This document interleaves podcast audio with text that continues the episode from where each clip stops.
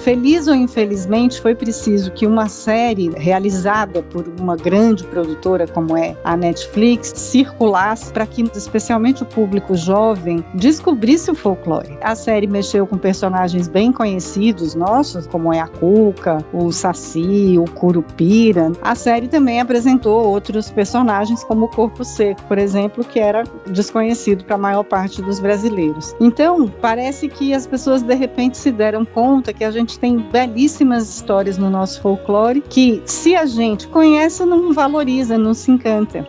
A série primeiro teve isso de bom. Ela resgatou um material que é considerado patrimônio imaterial do Brasil. As histórias do nosso folclore, né?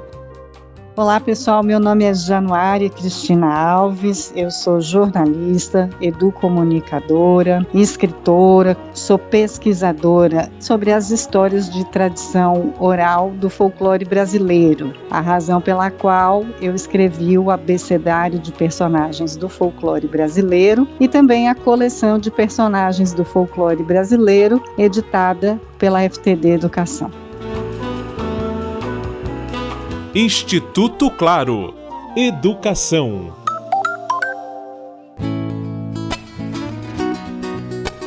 Com o sucesso da primeira temporada e a conclusão das gravações para a segunda, uma grande expectativa envolve a série Cidade Invisível. Neste episódio, Januária Cristina Alves analisa o que há de interessante na série sobre o folclore para tratar em sala de aula. Ela começa contando como o abecedário do folclore brasileiro passa a servir de consultoria para a elaboração do roteiro de Cidade Invisível.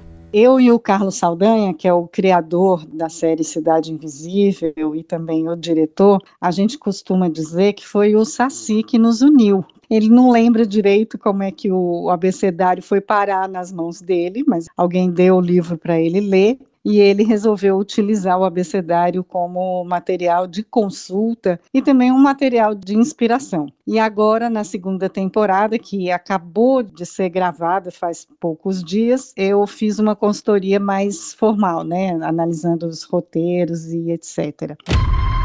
Há uma história que me estremece sempre, como uma sombra diabólica proibida.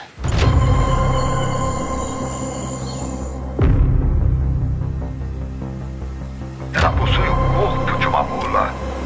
E no lugar da cabeça, há fogo, chamas incontroláveis.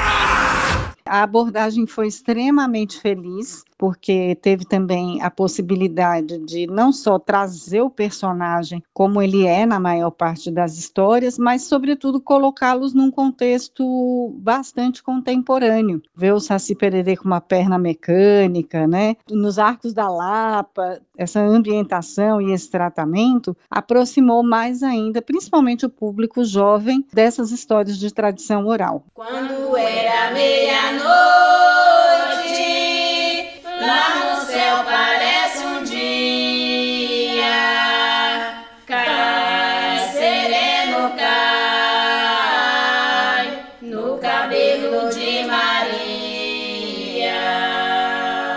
Eu fiquei muito feliz e acho que o mundo inteiro, porque a série foi exibida em 190 países, se encantou com essas histórias que, na verdade, fazem parte da mitologia universal. Se a gente for ver, os nossos personagens conversam com grandes mitos e, por isso, eles têm muito a ver com a identidade nossa como ser humano. Então, eles mostraram essa potência. E agora, na segunda temporada, eu acho que isso vai ficar mais evidente ainda. Januária diz ter se surpreendido positivamente sobre como a série tem sido utilizada nas escolas para resgatar o folclore. Eu recebi muitos pedidos de escola para conversar com os alunos, para aprofundar a pesquisa, conhecer o livro. São 141 personagens, então eu acho que as escolas rapidamente perceberam que essa conversa entre a literatura e o cinema essa coisa do multiletramento, permitir que o estudante tenha acesso à mesma história em diferentes suportes, em diferentes mídias, a escola rapidamente entendeu que esse é, é um canal.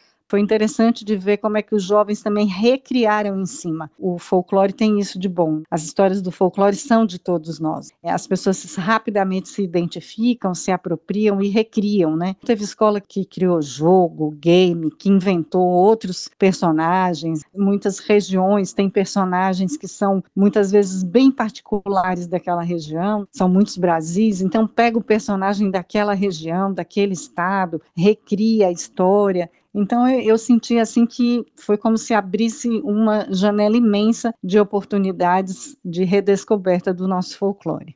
A pesquisadora avalia que são justamente esses aspectos da cultura popular que devem ser valorizados pelas escolas de repente estão ali guardados né, num, num, cantinho e acabam sendo deixados de lado em detrimento talvez de uma cultura mais globalizada. Eu faço o convite sempre de olhar para o local, aonde a gente está, o contexto que a gente vive, quais são as histórias que os avós ouviam, recuperar um pouco a memória do local, porque isso vai trazendo um desejo grande, inclusive de autoconhecimento de onde eu venho, de onde vem minha família, quais são minhas raízes. E aí, com isso, a gente vai engrossando o caldo, aí vai descobrindo as tradições do Brasil inteiro, para então chegar na, na conexão com o resto do mundo.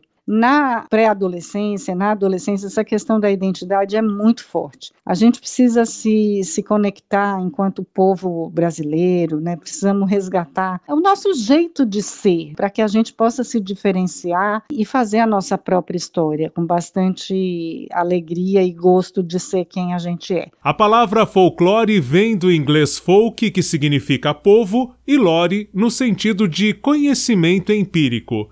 Em outras palavras, folclore quer dizer sabedoria de um povo. O folclore é de todos nós. Os personagens do folclore estão em todos nós. Então, isso dá uma liberdade criativa muito interessante, inclusive para o próprio trabalho em sala de aula, né? para a recriação desses personagens. No entanto, a gente tem que conservar né, os, os elementos constitutivos. O Curupira é uma entidade da floresta. De alguma maneira, mesmo que a gente coloque o Curupira na cidade, como foi o caso da Cidade Invisível, né, manteve-se nele as características do personagem, que o constituíram como um protetor das matas. Até para exatamente, se a gente está apresentando o personagem, reconhecendo o personagem, é importante que ele apareça como ele é. E como ele é nesse sentido, de ser a face mais conhecida, que é a essência desse personagem.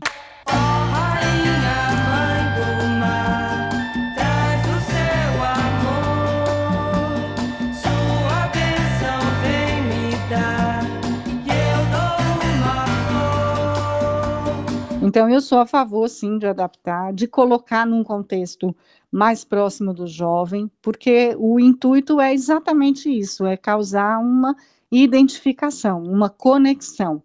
Porque aí, depois que se faz, né, que se liga, faz essa ligação, aí todo mundo vai atrás de mais coisas, enfim, e vai se aprofundar no, no conhecimento dos, dos outros personagens. Então, fica o convite: folclore para além de agosto. Já cunhei até uma hashtag aqui. Folclore para além de agosto.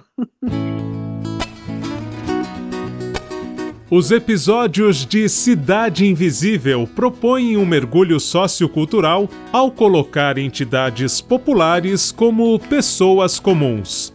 Marcelo Abude para o podcast de educação do Instituto Claro.